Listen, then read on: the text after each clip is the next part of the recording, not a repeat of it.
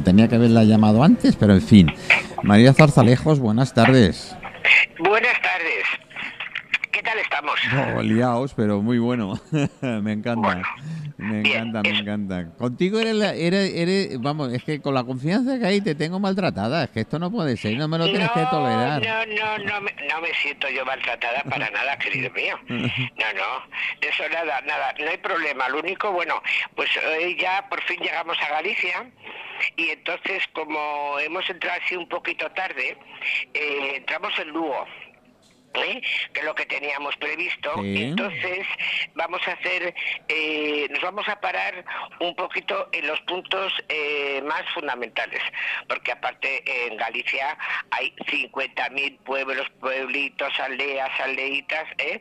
entonces vamos a ir eh, con lo que me gusta a mi Galicia, Y a pero bueno, mí, y a mí. pero bueno, pero bueno, vamos a hacer el camino un poquito así puntual en, en Lugo para Yo ya media tengo las botas puestas y, y el bastón en la mano. Bueno, pues y la moto, más que el bastón, moto, la moto. sí. Hoy vamos en moto, ¿eh? Ah, qué bueno. Bueno, hoy vamos en moto. Bueno, lo primero que nos vamos a encontrar es un punto del camino muy especial, que es el puerto de Piedrafi- Piedrafita y Famoso puerto. Mm. de ese puerto que es muy tremendo para los peregrinos que lo hacen andando porque es bastante pero bueno llega y entonces eh, las vistas son espectaculares no me puedo entretener en contarlo. Todo Galicia eh, va a ser un, eh, Un espectáculo, espectacular. espectáculo. pasamos por esto y en Nocebreiro nos vamos a encontrar primero con un pueblito en que eh, está fundamentalmente hay varias payosas eh, que las payosas son unas construcciones de origen celta Mm. circulares y que los tejados eh, son de pues de bálago. Fundamentalmente dicen que es eh, como de lo que es la parte del centeno que va como trenzado Sí, sí, y son eh, la altura de lo que es la pared circular no es muy alta pero el techo es eh, forma de cono ¿no? Y entonces lo cierto es que se han conservado muy bien.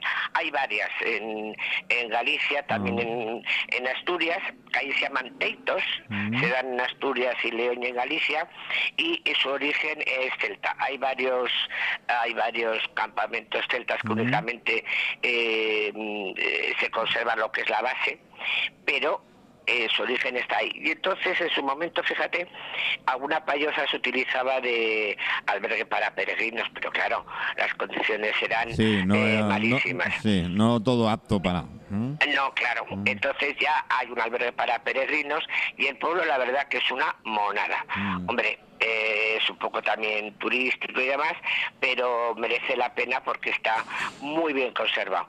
Y eh, ahí hay una iglesia que está ligada al camino a uno de los milagros eh, más conocidos de- del camino que la verdad cuando entras no es muy grande pero tiene algo así que ay, te sientas allí en un banquito y puedes estarte una hora sentada ¿no? Oh. y sí es una monada yo mm, de hecho todo el mundo Eh, eh, es que Galicia embruja, embruja, por eso tiene ese, ese, ese duende. No, es que mm, de verdad te sientas allí, creyentes o no creyentes, y tienes paz. O sea, absoluta paz. Mm. Y entonces, eh, el milagro que se ha contado de diferentes maneras es que un día un sacerdote, eh, dando la misa, le entró la duda cuando la consagración, eh, cuando se dice esta es mi sangre y esta es mi carne, diría, ¿de verdad esto? Le entró la duda. Y en ese momento dicen eh, que eh, la sagrada forma era un trozo de carne Mm, y el vino era sangre mm. tal cual. Entonces, ese milagro, eh, bueno, pues permanece ahí y está unido y ligado a la iglesia de Cebreiro. Mm. Y los reyes eh, católicos regalaron un cáliz, una patena Mm. un- y un relicario en conmemoración del milagro de Cebreiro Ajá. es que está allí en la iglesia. Entonces, bueno, la verdad eh, que es un pueblito muy muy especial. Cuando lleguemos a la gastronomía ya veremos que tienen el famoso queso de Cebreiro, Eh. que es un quesito blanco Sí. con forma de gorro de cocinero. Sí, sí, sí, sí. ¿Eh? Bueno, el siguiente tenemos sitios, pero bueno, vamos a ir un poquito saltándonos Venga, va, sí. a- hacia alguna y vamos a Triacastela. En Tria Castela, que significa Tria Castela, tres castillos, Mm. lo cierto, que es el que dieron origen al nombre, lo cierto es que nadie ha encontrado eh, esos castillos. Ah. O sea que, pero bueno. Bueno. Y- pero bueno. La eh, imaginación, supongo. Pues yo no lo sé. Hombre, el, top- el, toponi- el topónimo efectivamente, pero no lo han encontrado. Y entonces eh, está la iglesia de, de San Pedro y, y San Pablo, y luego está la iglesia de Santiago, Mm. que tiene como en la hornacina central del altar mayor hay una imagen de Santiago Mm. eh, peregrino. Eh, luego aquí había una curiosidad que había una cárcel para peregrinos Una en la cárcel que para toda- peregrinos. Sí, sí, sí, porque debían de hacer algunas, claro, no todos eran santos, ¿ya me entiendes? Y entonces en las paredes todavía están ahí los dibujos que hicieron los peregrinos pues para entretenerse o lo que sea. Y aquí como anécdota eh, se cuenta eh, que era donde aparecían lo que llamaban agentes de la hostelería compostelana, porque estamos muy cerquita de Santiago, Santiago, Compostela. mm. Y entonces aquí era un poco de pillaje y pitardía. Los pobres peregrinos les decían dónde tenías que ir a los precios del hospedaje, cambio de monedas, otras artimañas. Y la verdad que a los pobres, bueno, pues les hacían bastantes... eh, Los pillaban, vamos. los ¿eh? pillaban.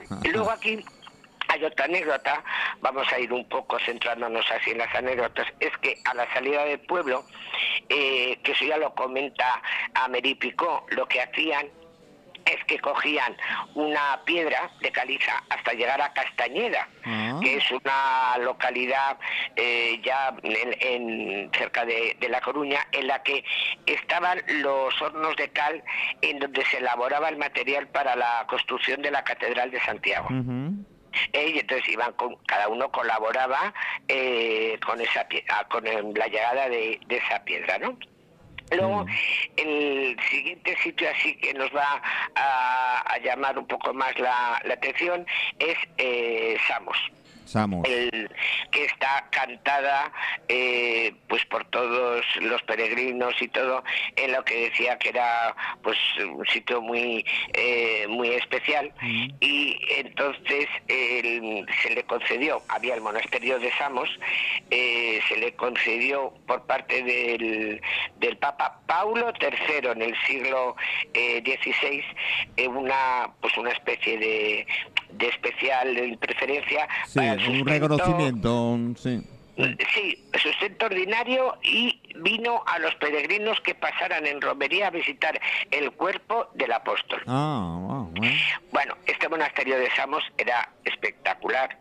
Eh, en el siglo se fundó en el siglo VI, se hizo una restauración en el siglo VII y lo cierto es que fue una de las abadías más célebres eh, de Galicia Mm. porque con- tenía muchísimas donaciones, pero fíjate, de los monarcas asturianos, Mm. eh, que ellos eh, colaboraban eh, mucho. Luego ya, eh, primero en el siglo X, estaba mm, regido por monjes procedentes de San Juan de la Peña, Mm. ¿te acuerdas, no? Sí, sí, sí, en, sí. en Aragón, cuando lo, lo habl- hablábamos de San Juan de la De Peña, San Juan. mm. restauran la vida monástica, después adoptan la regla de San Benito y vuelve a aparecer en el siglo XII la regla de, de Cluny. De Cluny. Eh, Que habría después- mucho que hablar sobre ellos. mucho. Claro, pero bueno, otro día, otro día, Otro sí, día, no sí, sé cuánto, pero bueno. Después, lo cierto es que este monasterio, después de la desamortización de 1880, no desaparece, sino que eh, se vuelven a hacer cargo del monasterio Mm. los benedictinos. Este monasterio está en pie, es una preciosidad. Hacen eh, los monjes el famoso licor Pax, Oh. con receta propia y que lo venden en portería. Y también hacen miel y pastas caseras de las benedictinas del monasterio de la transfiguración del Señor. O sea que aquí ya tenemos un poquito de gastronomía. ¿eh? La- Las la- pastitas y demás. Y los Y luego- dulces, co- es que, como, que parece mentira, como en todos los monasterios, esos dulces siempre sobresalen. ¿eh? No, y eh, los dulces pastas. estos, eh, la- eh, todo el tema dulcería conventual, Mm. muchísimos conventos, yo creo que ya lo comentamos. Mm. Eh, oye, mm, se han puesto las pilas, tienen web, eh, lo venden a domicilio, lo mandan y todo, y entonces, bueno, porque la verdad que hay muchos monasterios y conventos que es una fuente de ingresos. Sí, sí, sí. ¿eh? Pues claro, porque entonces no. Bueno, ya vamos a abandonar esto para que nos dé tiempo a, a hacer el camino y entonces se llega a Sarriá.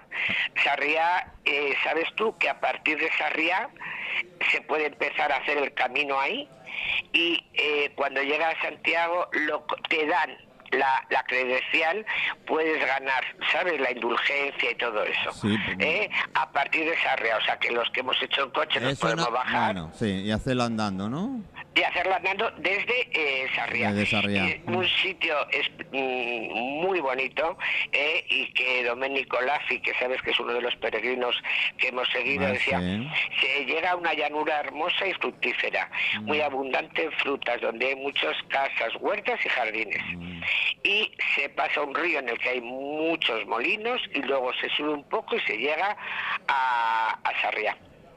Qué Bueno, bueno, ya estamos. Eh, entonces, Sarriá, aparte de la iglesia de San Salvador, había un hospital eh, que era el de San Antonio, Mm. que te- tenía mucho predicamento en su momento, y además aquí se cuenta que un hijo bastardo del marqués de Sarriá eh, donó en su testamento todos sus bienes a este hospital, pero que todo se dedicase a los, a los peregrinos.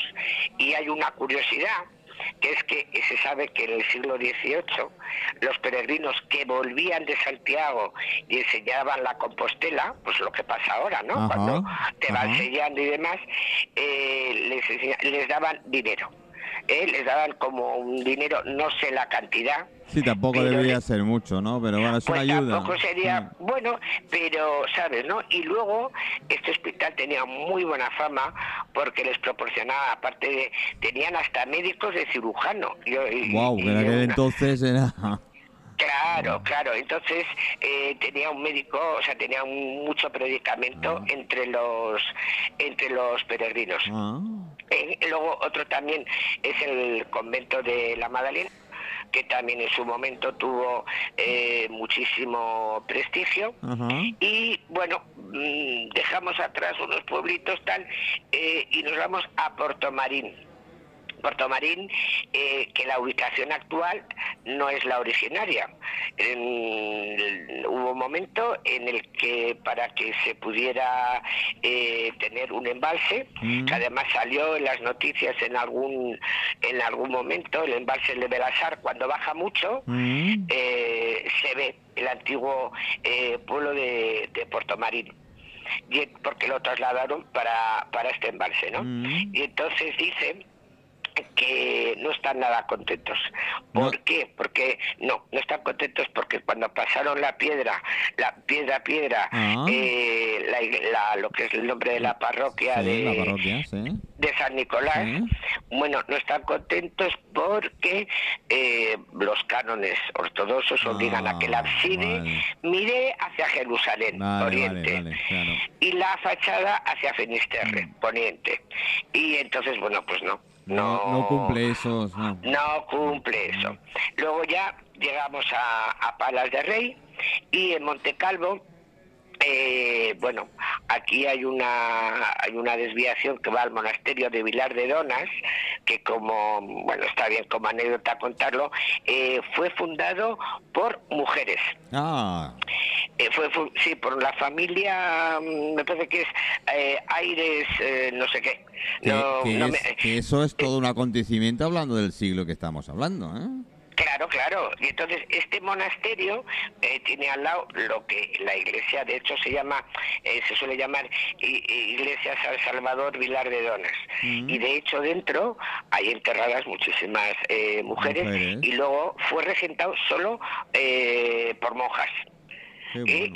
Y, y se puede ver, ¿eh? O sea, desde fuera. Ah, eh, vale, vale. Sí, lo que es la, la- lo que es la, la iglesia eh, se puede eh, visitar. Hay unas pinturas muy bonitas dentro, eh, hay estelas funerarias y demás, y la iglesia está un poquito cha cha cha cha Chacha, ¿no? cha cha cha cha. Bueno, llegamos a, a Palas de, de Rey Y aquí, bueno, pues hay un. Se encuentra la fortaleza de Felpos, el castillo de, de Pambré. Mm. Y que aquí tenía fama de que los habitantes, al parecer, robaban y arrancaban, atracaban, perdón, a los peregrinos. Mm. Y entonces en el castillo de Pambré, porque ya sabes que siempre nos gusta contar anécdotas así Eh. un poco amorosas y eso. No, ese castillo Pues- siempre tiene su princesa. Claro, y entonces resulta, pero es un poco triste la historia, pero la voy a contar. Bueno. Eh, porque nos da tiempo, estoy mirando el reloj y nos da tiempo a contar la historia de amor. sí, sí, sí. Entonces, un caballero francés, eh, peregrino jacobeo, fue atendido Mm. y cuidado en el castillo después de resultar herido por unos bandoleros, por el señor del castillo, su mujer y tal. Y ese señor del castillo tenía dos hijas y las dos se enamoraron del peregrino francés. Buah.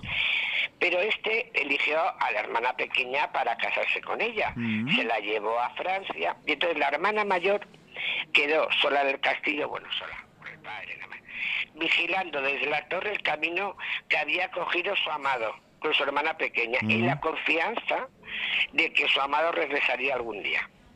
Este regreso no se produjo nunca y un día la encontraron muerta de añoranza con los ojos fijos en el camino No. por donde vio marchar a su gran amor. Oh. Bueno, sí. sí. ¿Qué te- qué Bueno, es lo que tiene el amor. eh. Sí, o sea, de amor también se muere como esa Vamos, canción, y ¿sabes? tanto. Eh, entonces, bueno, pues es una historia bonita. Es una pena. El castillo de, de Pambre es una pena porque eh, estuvo en manos eh, privadas, luego no sé qué, luego no sé cuántos. Al final sí que lo ha cogido eh, un Asturias, precisamente, pero está abandonado. O sea, no, no, no, no, no, no lo han sabido eh, cuidar. Claro, lo compran, por lo visto lo compraron bastante baratito a manos privadas.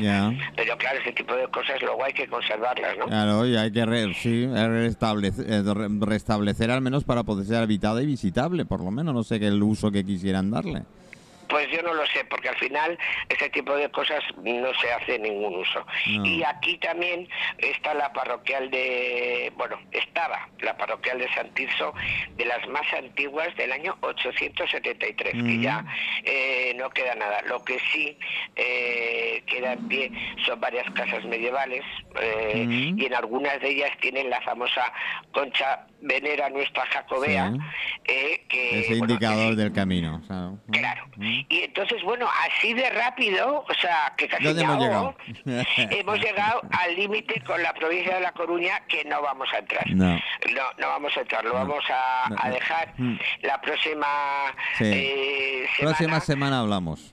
La próxima semana ya eh, llegamos a Coruña y ya también ya hablaremos... Finisterre, ¿no? ¿O no? ¿O, o nos Eh, quedará uno? sí, No, no, nos vamos a Finisterre y vamos a ver si podemos dar alguna pincelada de las empanadas, el caldo gallego, el puto a feira, en fin.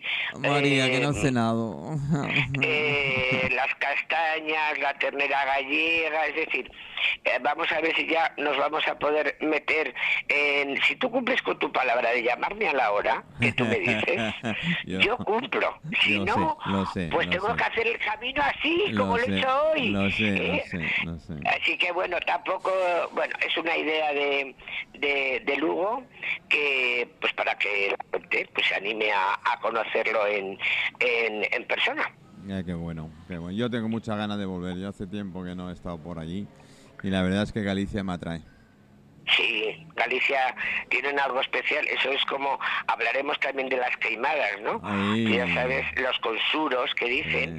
Y lo mejor de todo es, dice... Las brujas, "Megas, las Las megas. megas, las megas, pero dicen... Las habrá, no, dice, creerás o no creerás, pero a verlas las las hay hay. Eh, Entonces, bueno, pues también hablaremos de, de los consuros, hablaremos de, de las filloas y de toda esa. Ahí también tenía que ver mucho el amor, la- el, el- desamor. eh, En los consuros sí, pero aquí más que el desamor son las creencias esas de las megas, Ah. que bueno, pues que dicen que las habría. Luego hay una cosa muy curiosa en la gastronomía gallega, que es una pena porque no nos queda apenas, eh, vamos a decir, un recetario tal, que es la cocina de los pazos. En la cocina de los Pazos, en una cocina eh, pues eh, muy señorial, eh, que era muy cuidaba mucho El la- detalle, el- el sí, detalle, sí, la alimentación, sí, con sí. elaboraciones bastante complicadas. Mm. Y fíjate, de eso eh, no ha quedado, ha quedado prácticamente y nada. Lástima, ¿no? Y no, no, no hay No, ningún no. lugar que tengamos, no, no. Eh, no, no, no, no, no, fíjate, eh, eh, Emilia Pardo, eh, Bazán, sí, que- que eh, ella- Pardo que además hay una exposición en la Biblioteca Nacional eh, buenísima, tiene un Mm. libro de, bueno, pues de recetas o de tal, que tampoco sé yo muy bien si sabía muy bien cocinar, ¿eh? Eso eh, me queda a mí Bueno, un poco la duda, bueno. no sé por qué me pega a mí que no, fíjate, pero bueno. Eh, Tú sabrás pero- más. Claro, entonces tiene un recetario, eh, es curioso para consultar y demás, Mm, pero hay cosas que son también como muy muy normales, la famosa carne gobernada, Mm. eh, que, que se oye mucho, esa carne gobernada gallega es eh, la- el gobierno de la carnera, tenerla ahí en la cazuela horas Mucho y horas, y mucho mucho tiempo, ¿no? Y entonces, bueno, de todas maneras es una, es una cocina muy, muy curiosa, tiene una variedad de panes, eh, muy, algunos muy, muy peculiares, porque el trigo allí era un poco como el lujo, ¿no? Era, se utilizaba más el maíz y el centeno. Mm. Pero es lógico, porque el clima, el clima tampoco No acompaña. es apropiado, no. Claro, o sea, la humedad tampoco es una cosa que No, nos... es un enemigo que les- del trigo, precisamente. Claro, claro. Y luego tienen, bueno, pues eh, todo el tema que hacen ellos con el eh, con el cerdo. Mm. Tienen la, la androya, que recuerda un poco al botillo berciano, que ya hablamos de él. Sí, sí, sí. Ellos t- tienen también a ahumar mucho eh, el chorizo, la morcilla, el jamón, mm, porque ellos también tienen su, su cocido particular, el famoso eh, pote, pote gallego, pote, ¿no? el pote, pote. gallego que no deja de ser un, un cocido, Un porque cocido, es verdura, legumbre, claro. Y tienen algo único ellos, por lo menos que yo sepa, eh, que es el unto. Ah. que es un, el tocino, un tocino raci- Sí, sí. que lo ahuman y tal, y la verdad que a mí me encanta, porque le pones un poquitín, ¿eh? hay que ponerle un poquitín, y le da un gusto eh, extraordinario. Bueno. Entonces, bueno, la verdad que, mm, que es una cocina muy, eh, la de interior, bastante diferente a la de la costa. ¿Eh? Pero bueno, es que realmente el camino eh, va mucho por el interior, aunque hablemos, hablaremos de, de, de los pescados, de los mariscos y de todo eso que muy, tienen. muy, muy bueno, sobre todo el marisco. ¿eh? Bueno, el pescado. Bueno, también. pero ojo, eh, una cosa, ¿eh? la mayoría del marisco mm, no se coge en las costas gallegas, ¿eh? que llega allí. Viene de fuera. Está esquilmada la costa gallega, está absolutamente Es una pena, pasa como con el Ya, pulpo. ¿eh? ya. Entonces, sí, el bueno. pulpo viene ya más de otros sitios. Y, De otros y sitios, países. sí. Sí, sí, sí, y las vieiras y las ostras, y en fin. Eh, es cierto que las costas eh, se han maltratado un poquito y la costa gallega y también parte de la cantábrica. Hasta los está muy- percebes se echa de menos.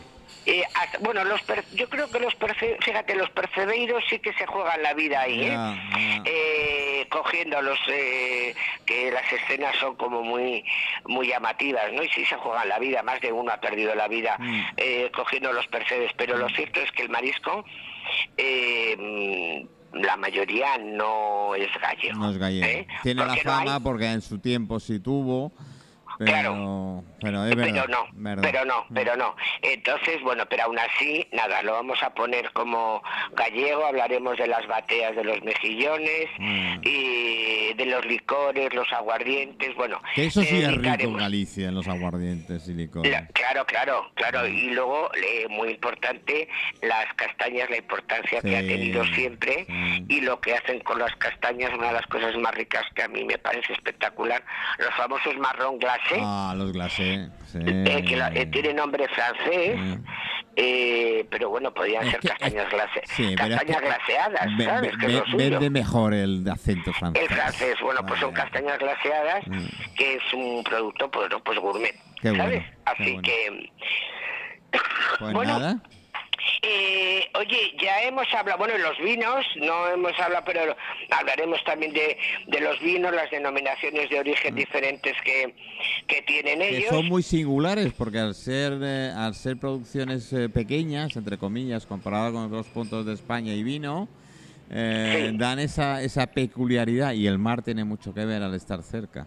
¿Eh? Hombre, eh, el, el Atlántico, quieras que no, les afecta y de todas formas... Claro, eh, le esa peculiaridad al vino gallego que es importante. Eh, claro, hombre, y eh, sobre todo, hombre, para mi gusto los blancos, ¿eh? Sí, sí, con sí. gran con gran diferencia y además tienen uno eh, en toda la zona de Ribera Sacra y todo eso. Sí, es grandes vinos, grandes vinos y, y la zona es preciosa, como tú dices. La ¿eh? zona es preciosa y las vendimias con mucha dificultad porque están en terrazas. Mm. Claro, sí. cultivadas las viñas, con lo cual ahí la parte mecánica es absolutamente Es manu- esto es eh, manual, esto sí imposible. que es artesanal 100%. Por eso te Ah, quiero decir. ah, Entonces, bueno, pues, eh, en fin, ya hemos, hemos hemos ido así como a galope, nos ha dado tiempo, nos ha dado tiempo, a hablar María. Un poquito de hablar un poquito de la gastronomía, pero bueno, incidiremos más porque se lo merece. Sí, que se lo merece. Además, eh, ya hablaremos de y a ver qué partes más incidimos y la verdad es que se merece. Toda España se merece, la verdad Todo- es que... claro, tú ya sabes que, que eso se merece, pero bueno, que Galicia todavía además mantiene mucho sus costumbres en los sitios que mantienen más sus costumbres Mm. eh, ancestrales, sus productos tradicionales. Y, entonces, y conserva mucho su, su cocina tradición en, en las aldeas. Mm. Con lo cual me encanta que esa- esas raíces se sigan conservando. Claro, o sea, además la gente ahí, las aldeitas esas, luego las, Mm. las parroquias que cogen a, a ocho aldeas Mm. y luego a las aldeas no sé qué, es decir, Galicia, yo no sé la cantidad de pueblitos que pueden tener, La de verdad. pueblitos que son aldeitas, Sí, y además sí. cada aldeita tiene su Sí, nombre, ¿eh? sí, sí, sí, aunque sean cuatro casas. Sí, sí, sí. Así es que... sí. mm, Bueno. Nada más, y, y ya la semana que viene, pues llegaremos a, a Finisterre y El, bueno, gra- el según- gran temido punto de los marineros. eh, El gran temido punto espectacular por otro lado y bueno, vamos a ver, según el tiempo eh, iremos ya un poco perfilando eh, más la gastronomía y contando con más detalle un poquito todo. Bueno, María Zarzalejos, muchísimas gracias.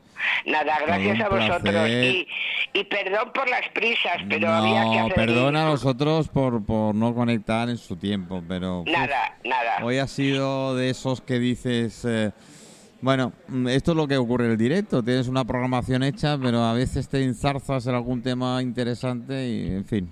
Nada, fenomenal, me parece estupendamente. No hay problema, el camino va a estar siempre ahí, con lo cual nos da igual hacerlo en tres días que en cuatro. No, no, muy, agradecidos. Además, la gente nos, nos lo dice, nos mandan WhatsApps y tal, y es uno de los espacios más esperados, con lo cual me congratula muchísimo. María, Bueno, pues yo ¿eh? les, les agradezco y les pido disculpas y en No, algún no, momento por voy rápida. Bueno, muy bien. María, un abrazo muy Manuel, y lo mismo. gracias. ¿eh? Buenas noches a Gracias, todos. Buenas noches. Un abrazo, hasta Dios, luego, Dios. hasta luego. Bueno, señores, queridos amigos, eh, ya habéis visto, em, hemos eh, hecho lo... uh,